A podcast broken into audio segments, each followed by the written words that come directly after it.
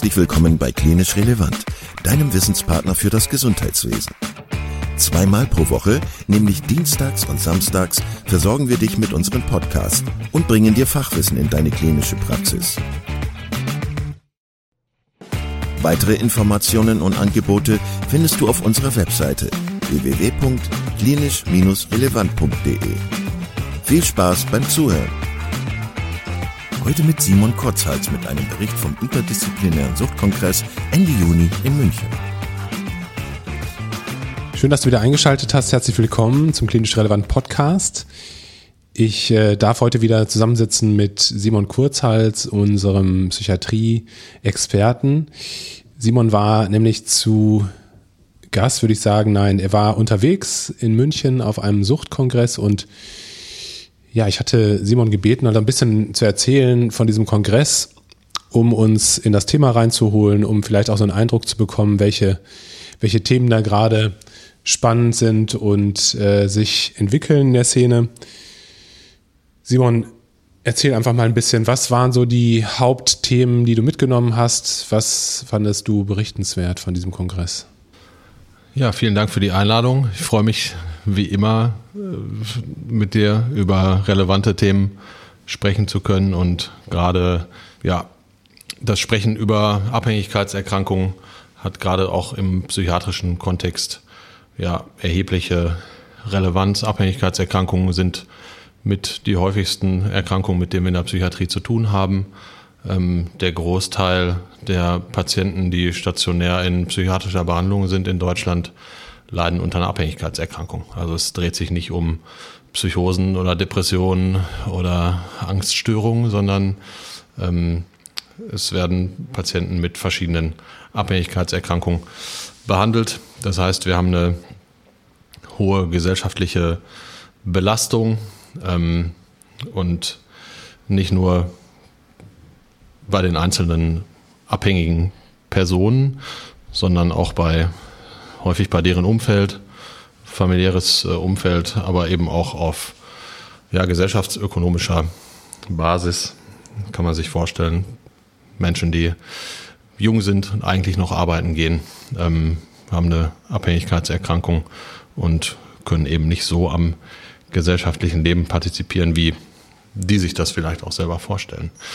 Genau, also ähm, ich war beim Suchtkongress in München. Das ähm, ist eine ganz tolle Veranstaltung gewesen, ähm, ein interdisziplinärer Kongress, der jetzt äh, schon über 20 Mal stattgefunden hat mit ganz vielen tollen Speakern, die alle so aus der Suchtszene stammen und äh, teilweise schon jahrzehntelang suchtmedizinische Arbeit leisten. Ähm, genau, ein Thema zum Start war ähm, vor allen Dingen die ähm, Opiatabhängigkeit ähm, und Heroinabhängigkeit, gerade vor dem Hintergrund der ja sehr mm, schlimmen Entwicklung im äh, nordamerikanischen Raum, wo ja eine sehr ja, ausgeprägte Opioid-Pandemie ja sich ihren Weg geschlagen hat in den letzten Jahren, die dann jetzt auch zusammen mit mit der Covid-Pandemie auch noch zusammengefallen ist und da erhebliche Probleme verursacht hat. Und tatsächlich ist es so, dass die ja, Sterblichkeitsrate oder die Mortalitätsrate bei ähm, Opiatabhängigen in Nordamerika eine höhere ja, Rate hatte als ähm, eine Covid-Erkrankung. Das heißt, es sind mehr Menschen verstorben im Rahmen von Überdosierungen ähm, als an Covid-Erkrankungen. Ist natürlich eine ja, besorgniserregende Entwicklung. Ähm, insgesamt ja, ist einfach ein Anstieg von diesen Überdosis-assoziierten Todesfällen bei Opiatabhängigkeit ähm, festgestellt worden. Ähm, in Deutschland gibt es natürlich auch Todesfälle. Das sind aktuell ähm, etwa 2000 insgesamt Überdosis-Todesfälle, wovon ein bisschen mehr als ein ein bisschen mehr als 35, knapp 40 Prozent oder 35 Prozent auf Opiate entfallen, also auf Opiatüberdosierung. Ähm, besonders, ja, besonders bemerkenswert ist, dass gerade bei jungen Patienten, also Patienten, die unter 21 Jahre alt sind, es zu einem Anstieg von 15 Prozent gekommen ist, was ähm, Mortalität angeht, sodass ähm, ja, da einfach Maßnahmen ins Feld rücken müssen in der Zukunft, ähm, wie wir dem auf medizinischer und auch auf gesellschaftlicher Ebene entgegentreten wollen. Ähm, es gibt verschiedene Ansätze, wie zum Beispiel den Einsatz von ähm, Naloxon, also von dem Antidot, ähm, dass man opiatabhängigen Naloxon beispielsweise verschreiben könnte, wie es zum Beispiel auch durch Notärzte angewandt wird, wenn Patienten überdosieren. Ähm, auch eine Ausweitung der Substitutionsbehandlung, also der Ersatzstoffbehandlung, ähm, ist da auch in Diskussion, dass es ähm, ja helfen kann, ähm, Mortalitätsraten zu reduzieren. Auch eine ganz naheliegende ähm, Überlegung sind Angebote wie ähm, Drug-Checking. Also es wird in Konsumräumen oder eben bei ähm, ja, Veranstaltungen oder an Szene-Spots ähm, Usern angeboten, deren ja, Substanz zu überprüfen auf den Gehalt von synthetischen Opioiden. Das Problem bei synthetischen Opioiden ist, dass die eine erheblich höhere Potenz zum Beispiel haben als Morphin oder als Heroin, sodass ähm, ja, die erhöhte Mortalitätsrate auch durch synthetische Stoffe zu erklären sind. Das heißt, wir haben mit beispielsweise Fentanyl oder Oxycodon äh, Stoffe, die einfach potenter sind als Morphin und wo ja, es einfach vermehrt zu tödlichen Zwischenfällen kommt im Rahmen von Überdosierung.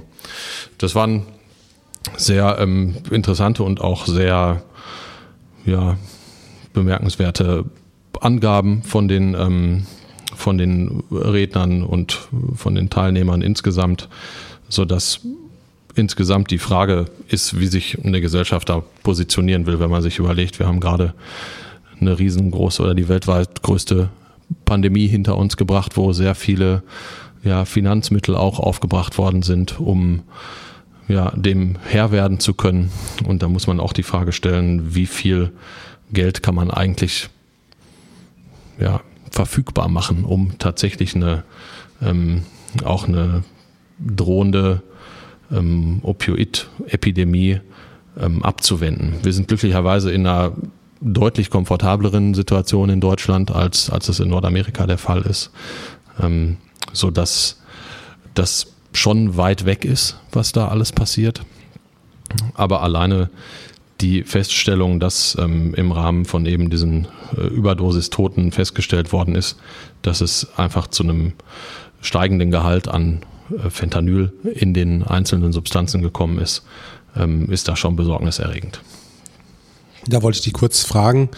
Ähm, du hattest gesagt, das Drug-Checking ist eine Möglichkeit, ähm, den Betroffenen zu helfen. Vielleicht, warum ist das so interessant oder warum ist das wichtig für die ähm, User zu wissen, wie viel Fentanyl oder synthetische Opioide in dem, ähm, in dem Substrat sind, in dem Stoff sind, den sie konsumieren?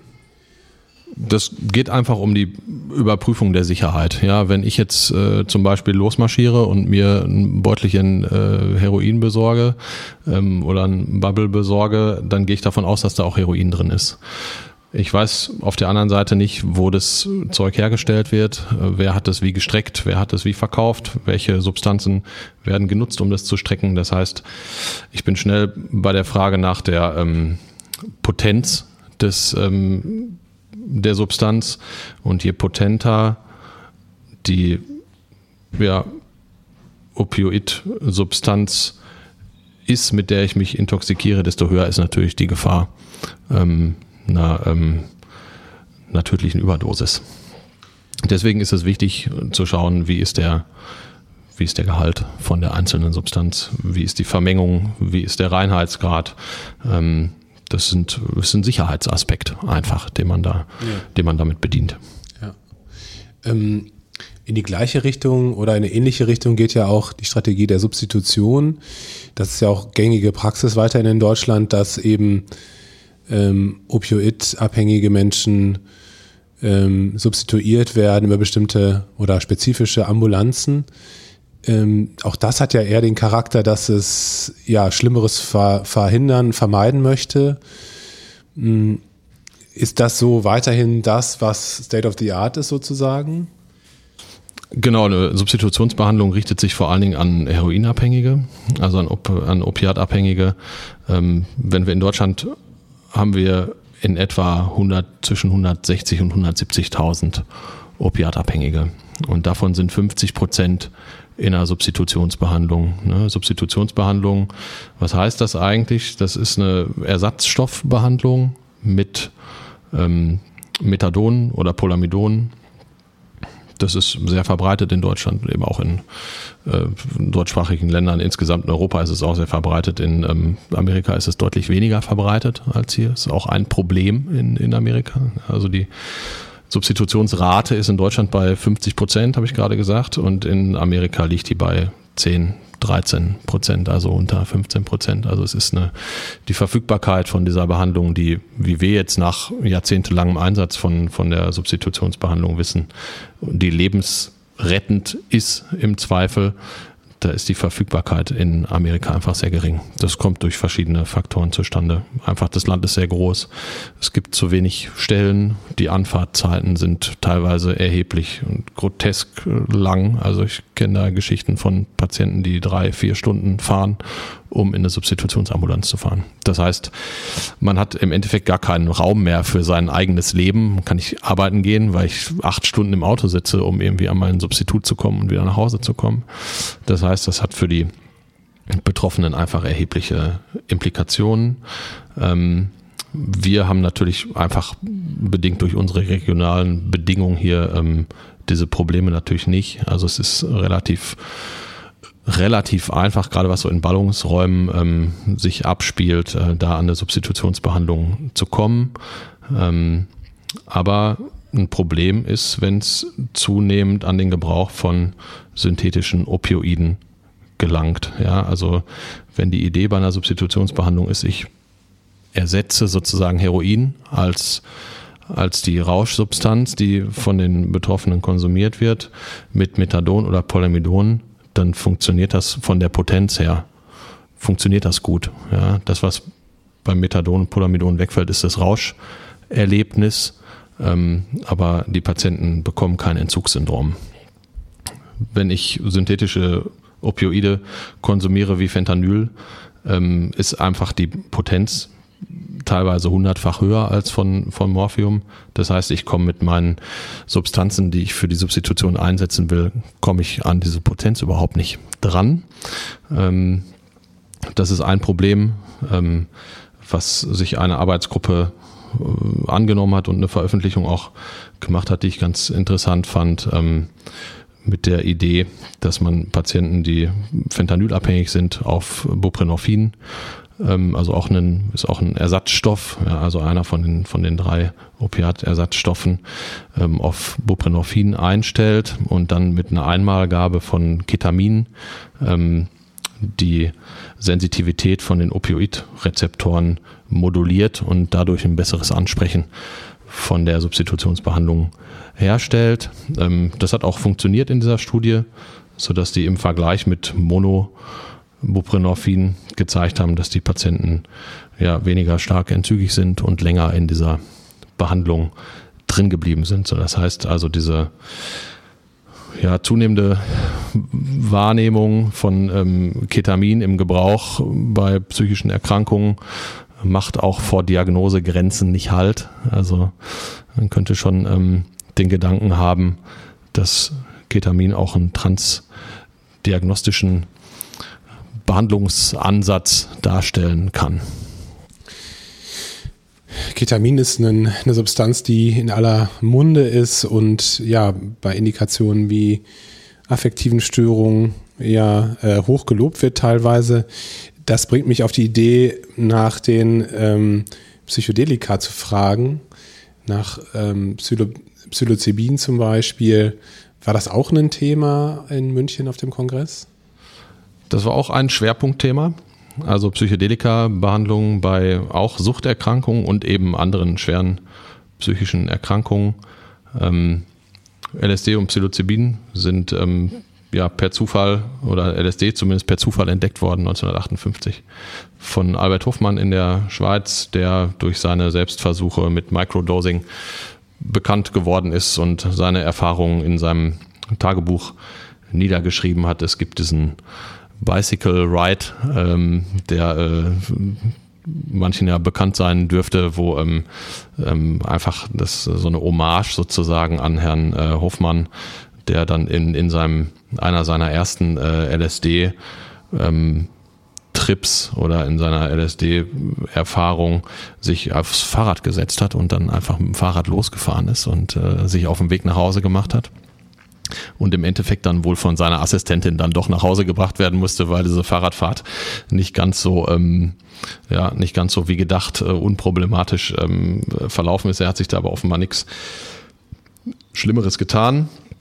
Ähm, genau, also es sind äh, Substanzen, die wir schon sehr lange kennen und ähm, die einfach durch ihre ja, durch das, äh, durch das Hervorrufen von äh, bewusstseinserweiterndem oder mystischen, psychedelischen Erleben ähm, ja, bekannt geworden sind. Die Substanzen, also sowohl LSD als auch Psilocybin, wirken überwiegend über den ähm, Serotonin-Rezeptor, den 5-HT2A-Rezeptor und rufen eben dieses, ja, dieses psychedelische Erleben hervor.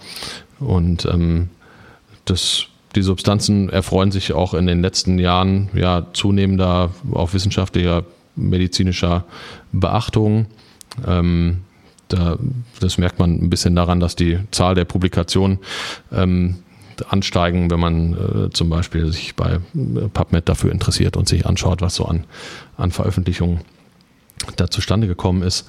Ähm, 2020 beziehungsweise 2018 und 2020 wurde von der FDA ähm, der Gebrauch von den Substanzen in Studien zugelassen. Ähm, wobei diese Studien natürlich oder insgesamt der Gebrauch von so einem Psychedelika sehr stark reguliert ist. Ähm, und in den letzten Tagen, also Anfang Juli 23, hat die ähm, australische Regierung ähm, den ja, Gebrauch und den Einsatz von, ähm, von MDMA und Psilocybin als ja, verschreibungsfähig ähm, freigegeben. Ähm, so dass Psychiater zur Behandlung von schweren psychischen Erkrankungen, also schwere Depressionen, posttraumatische Belastungsreaktionen ähm, einsetzen können und haben sich damit natürlich jetzt so an die ja, Spitze der Psychedelika-Bewegung katapultiert. Ähm, genau, es gab äh, da Ausführungen von einer Kollegin, die ähm, in der Schweiz auch ein ein Anwendungs, eine Anwendungsstudie ähm, und äh, durchführt oder auch einfach Behandlungen tatsächlich durchführt. Das ist in der Schweiz im Rahmen von einem Compassionate Use Programm erlaubt. Das stellt nichts anderes als ja, eine Therapieeskalation, also einen ähm, individuellen Heilbehandlungsversuch da, der eben bei schweren Erkrankungen eingesetzt werden kann, wo es keine Behandlungsalternativen gibt mit der Aussicht auf Besserung und wo anzunehmen ist, dass eben ein alternatives Verfahren wie Psychedelika-Behandlung zu einer Besserung von Symptomen führen kann. Und es wird da eben auch analog zu Australien oder auch analog zu den USA eingesetzt zur Behandlung von Depressionen ähm, und posttraumatischen Belastungsstörungen, aber eben auch ähm, für die Behandlung von Suchterkrankungen Genau. Ähm, das heißt, diese Behandlung gliedert sich in mehrere Teile auf. Ja, also einmal gibt es diesen psychedelischen, die psychedelische Sitzung, wo eben je nach Substanz ähm, sechs bis acht Stunden die Patienten überwacht werden. Da findet jetzt selber keine zusätzliche therapeutische Sitzung statt, sondern da wird einfach nur darauf geachtet, dass die dass den Patienten nichts passiert, dass die gut durch diese psychedelische Sitzungen kommen und äh, eben je nach Halbwertszeit der Substanzen wird dann abhängig gemacht, wie lange die gesittet werden. Also Psilocybin ist etwas weniger ähm, lang wirksam als LSD, aber das sind so Zeiträume von sechs bis acht Stunden, ähm, wo die Patienten dann da überwacht werden. Ähm, der nächste Teil von der Behandlung ist eben eine Integrationssitzung, wo die in dieser psychedelischen Sitzung gemachten Erfahrungen unter Psychotherapie integriert werden sollen. Also die Patienten beschreiben ihr Erleben während dieser psychedelischen Sitzung und dann wird äh, versucht, das Erlebte zu integrieren. Also im Sinne von, was erlebe ich eigentlich in so einem Rausch?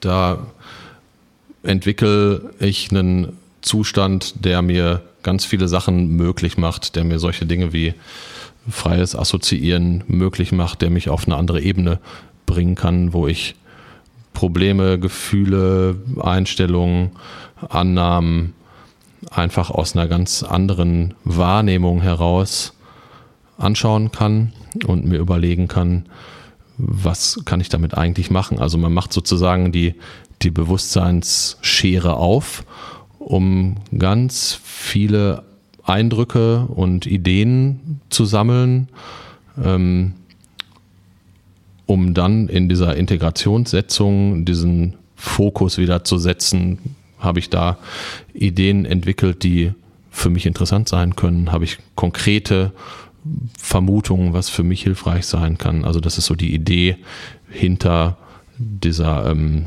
ja, Zweiteilung von diesem, ähm, von diesem Behandlungsansatz.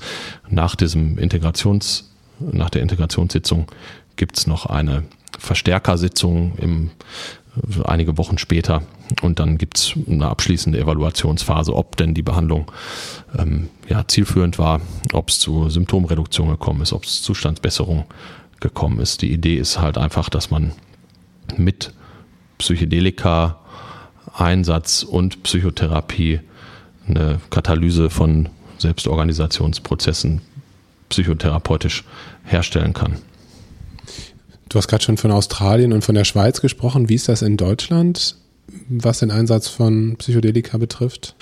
In Deutschland ist der Einsatz auch nur im Rahmen von Studien möglich. Also es gibt ähm, eine Untersuchung, die in Berlin stattgefunden hat an der Charité ähm, unter auch Beteiligung von anderen Zentren, die Psilocybin untersucht haben äh, im Einfluss auf depressive Störungen.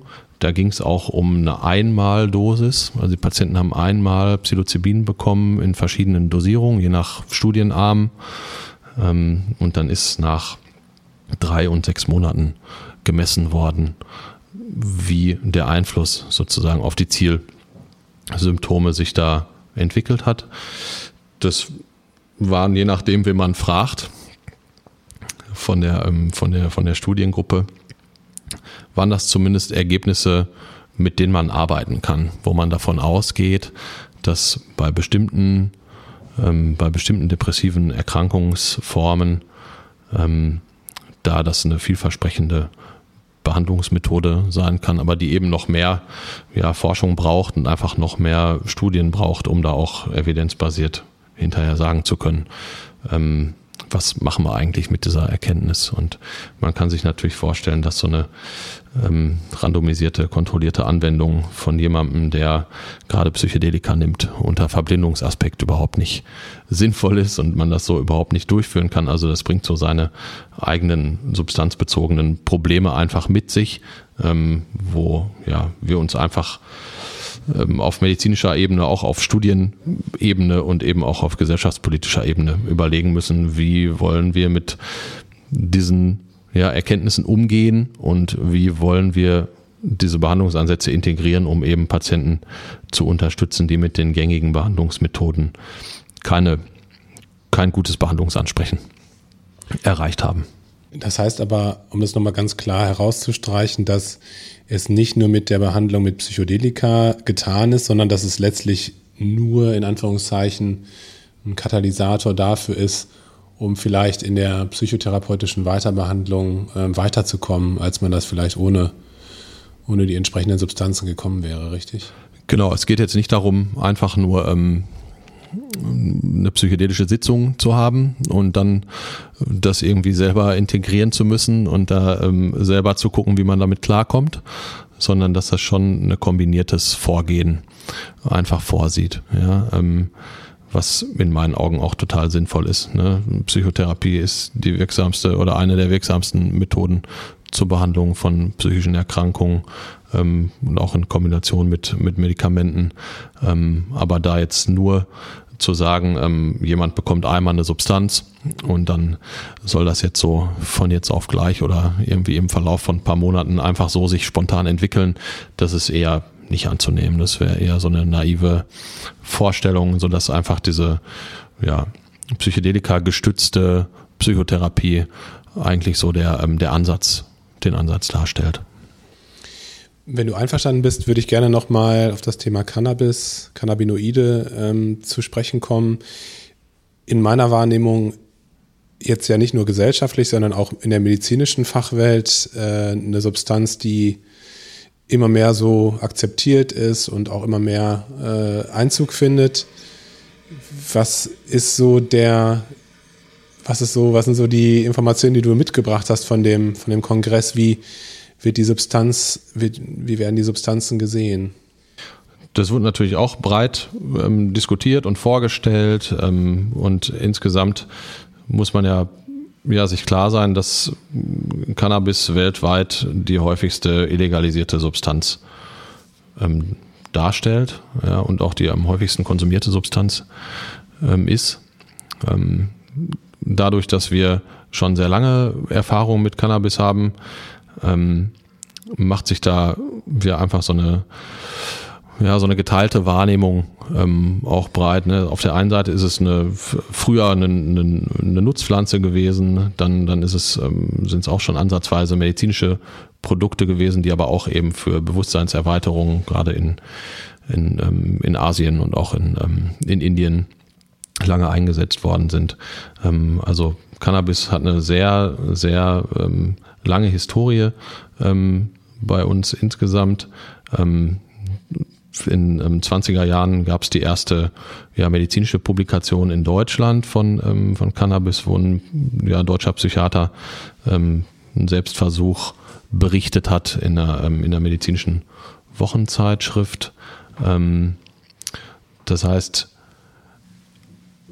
ja, Cannabis begleitet uns eigentlich schon, schon eine sehr lange Zeit und ist aber auf der anderen Seite immer in so einem ideologischen Spannungsfeld. Ja, das heißt, obwohl die Häufigkeit von oder die Lebenszeitprävalenz von Cannabiskonsum sehr hoch ist, also 50 Prozent der Menschen in unserer Bevölkerung haben schon Berührung mit äh, Cannabis gehabt, auch wenn es nur ein einmaliger Konsum gewesen ist, also sehr, sehr weit verbreitet und sehr häufig. Ähm, hat es trotzdem auch so einen, ja, auch einen, einen zwielichtigen Anstrich an, in, in einzelnen Gesellschaftsteilen. Ähm, heißt aber im Endeffekt trotzdem, dass wir in der medizinischen Realität auf Cannabisprodukte zurückgreifen, im, auch im medizinischen Alltag. Also es gibt Zulassungen für medizinisches Cannabis, ob das jetzt eine Spastik bei einer Multiplen Sklerose ist oder ob das Chemotherapie-assoziierte Übelkeit ist, ob das verschiedene Schmerzsyndrome sind oder auch neuropathische starke Schmerzen oder einzelne Epilepsieerkrankungen. Ähm, in Deutschland ist Cannabis zugelassen bei, ja, eigentlich auch als individueller Heilversuch bei schweren Erkrankungen, wo es keine anderen anzunehmenden Besserungen gibt. Cannabis wirkt über ähm, die Cannabinoid-Rezeptoren, die wurden Anfang der 90er entdeckt. Da geht es um diesen Cannabinoid-Rezeptor 1 und 2, wobei sich 1, also CB1, ähm, überwiegend im Nervensystem befindet und CB2 überwiegend im Immunsystem. Ähm, das heißt, wir sehen, es gibt eine Anwendung und auch zunehmend mehr und mehr Ärzte, die bereit sind, das zu verschreiben. Ähm, aber wo haben die Kollegen das dann noch gesehen in dem Kontext des Kongresses? Vor allen Dingen bei der Opiatabhängigkeit, ähm, weil viele Opiatabhängige, also 50 Prozent, etwas mehr als 50 Prozent konsumieren auch regelmäßig ähm, Cannabis und regulieren dadurch insgesamt ihre, ihr Verlangen nach anderen Opiaten. Also sind im Endeffekt mit Cannabis ja stabiler behandelt als ohne dass sie Cannabis nehmen würden. Was heißt stabiler behandelt? Die behandeln sich eigentlich selber. Ja.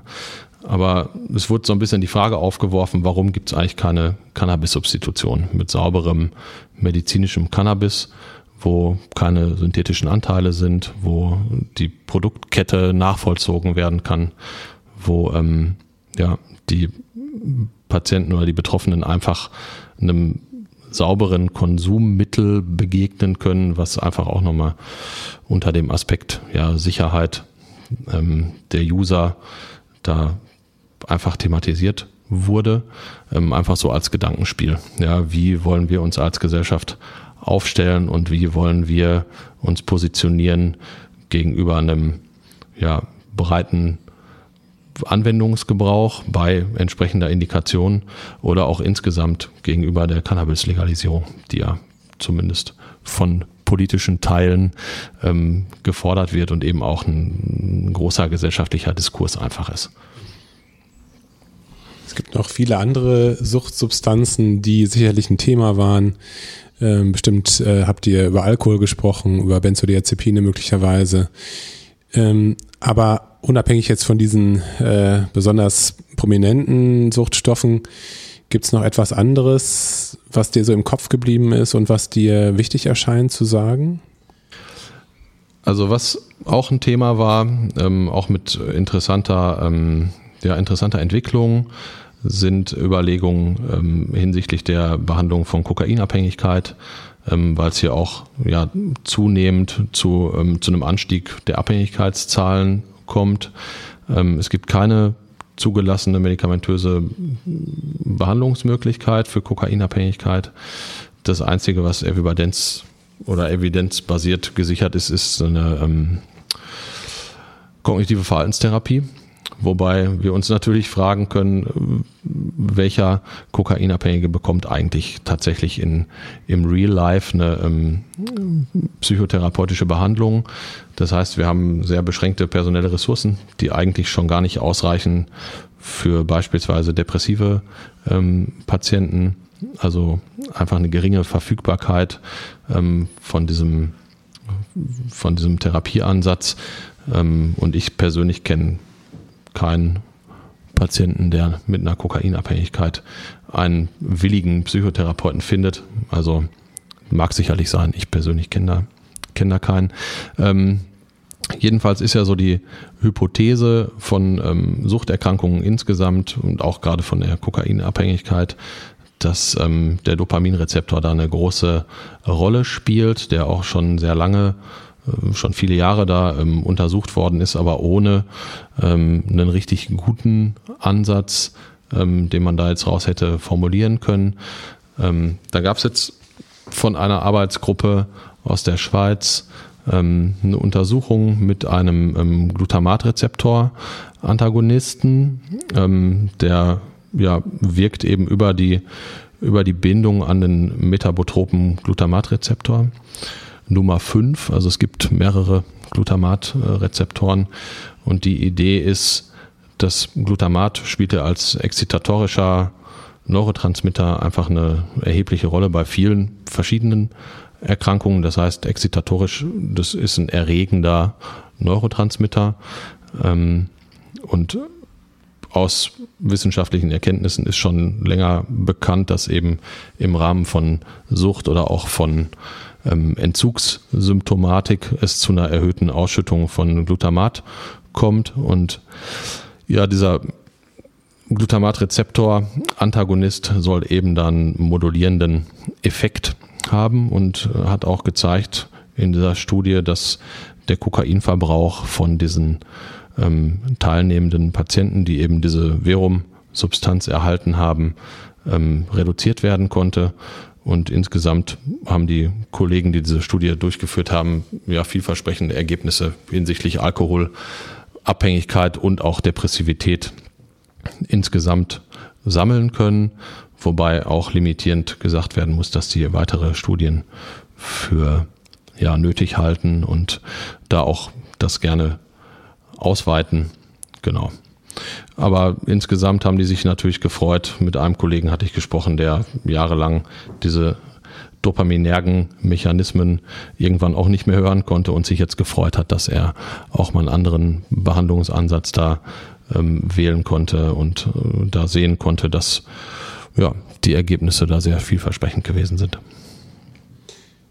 Simon, das war ein äh, spannender Ritt so durch die unterschiedlichen Substanzen, äh, die, es, die es im Bereich Sucht gibt. Hm, ich würde sagen, das ist auf jeden Fall nochmal genug Stoff, um, um weitere Podcasts zu machen und äh, tiefer in die Materie reinzugehen. Aber ich würde sagen, äh, ja, das reicht für heute. Ähm, vielen, vielen Dank, dass du dir Zeit genommen hast und äh, nochmal den, den Kongress für uns Revue passieren hast, hast äh, dass du den äh, Kongress für uns nochmal zusammengefasst hast. Vielen Dank, dass du heute wieder zugehört hast und unser Gast gewesen bist. Wir hoffen sehr, dass dir dieser Beitrag gefallen hat und du etwas für deinen klinischen Alltag mitnehmen konntest. Wenn dem so sein sollte, dann freuen wir uns sehr über eine positive Bewertung bei Apple Podcasts. Falls du Lust hast mitzumachen und es einen Themenbereich gibt, in dem du dich besonders gut auskennst, dann melde dich doch gerne unter kontakt@klinisch-relevant.de. Gleiches gilt, wenn du Themenvorschläge oder konstruktive Kritik für uns hast. An dieser Stelle auch der Hinweis auf unseren Newsletter, den du unter www.klinisch-relevant.de abonnieren kannst und der dich immer auf dem Laufenden hält. Wenn du dich für unseren Newsletter einträgst, bekommst du einen 5-Euro-Gutschein, mit dem du in unserer Fortbildungsakademie einkaufen kannst. Wir wünschen dir jetzt bis zum nächsten Mal eine gute Zeit und freuen uns, wenn du bald wieder einschaltest. Pass auf dich auf, bleib gesund. Bis zum nächsten Mal. Ciao.